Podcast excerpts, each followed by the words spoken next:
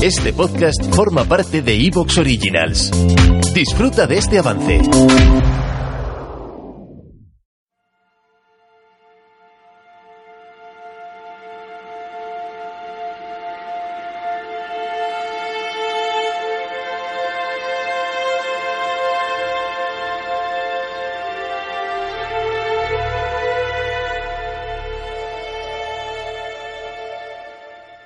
Yo, que sentí el horror de los espejos, no sólo ante el cristal impenetrable donde acaba y empieza inhabitable un imposible espacio de reflejos, sino ante el agua especular que imita el otro azul en su profundo cielo, que a veces raya el ilusorio vuelo del ave inversa o que un temblor agita y ante la superficie silenciosa del ébano sutil cuya tersura repite como un sueño la blancura de un vago mármol o una vaga rosa. Hoy, al cabo de tantos y perplejos años de errar bajo la varia luna, me pregunto qué azar de la fortuna hizo que yo temiera los espejos espejos de metal, enmascarado espejo de caoba que en la bruma de su rojo crepúsculo disfuma ese rostro que mira y es mirado. Infinitos los veo, elementales ejecutores de un antiguo pacto, multiplicar el mundo como el acto generativo, insomnes y fatales prolonga este vano mundo incierto en su vertiginosa telaraña. A veces en la tarde los empaña el hálito de un hombre que no ha muerto. Nos acecha el cristal. Si entre las cuatro paredes de la alcoba hay un espejo, ya no estoy solo. Hay otro. Hay el reflejo que arma en el alba un sigiloso teatro. Todo acontece y nada se recuerda en esos gabinetes cristalinos donde como fantásticos rabinos leemos los libros de derecha a izquierda.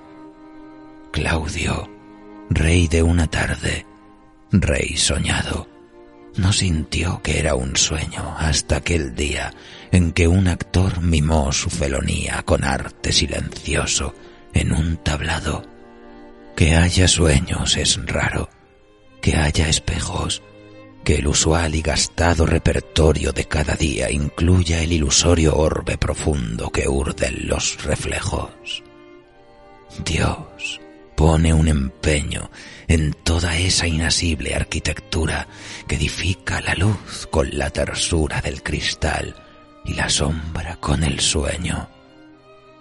Dios ha creado las noches que se arman de sueños y las formas del espejo para que el hombre sienta que es reflejo y vanidad.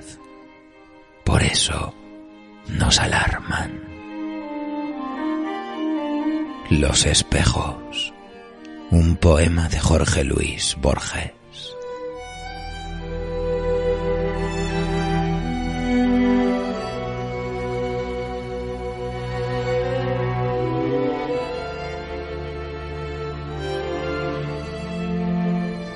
Hace mucho tiempo, cuando los secretos del mundo todavía se contemplaban bajo la luz de las velas, transcritos en pergaminos de piel raída, la magia y la ciencia compartían patrones en el ejercicio del gran arte de la alquimia.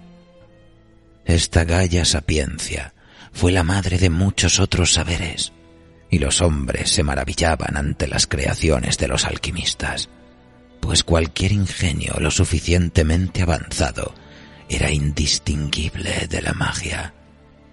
Desde el legendario Hermes Trimegisto hasta los alquimistas de las cortes europeas y orientales, reyes, nobles y señores de la guerra se hacían acompañar por magos, ingenieros, arquitectos, médicos y artífices de toda índole.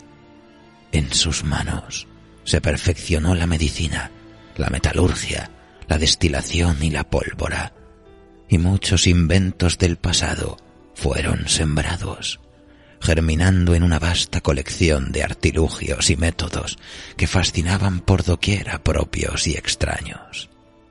Así se inició también la artesanía de los espejos. De los reflejos de agua pasamos a los de obsidiana en Anatolia hace ocho mil años, los de cobre en Egipto y Mesopotamia cuatro mil años antes de nuestra era, los de piedra pulida en América Central y de bronce en China o en la India. Plinio el Viejo, cronista de la antigua Roma, ya nos hablaba de los espejos de vidrio en su enciclopedia de historia natural. Su método de fabricación se proyectó en nuestro pasado más reciente y desde el siglo XIX ya se depuraban con técnicas de química industrial.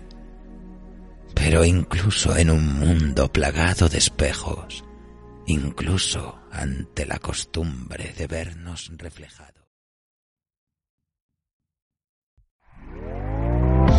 ¿Te está gustando lo que escuchas?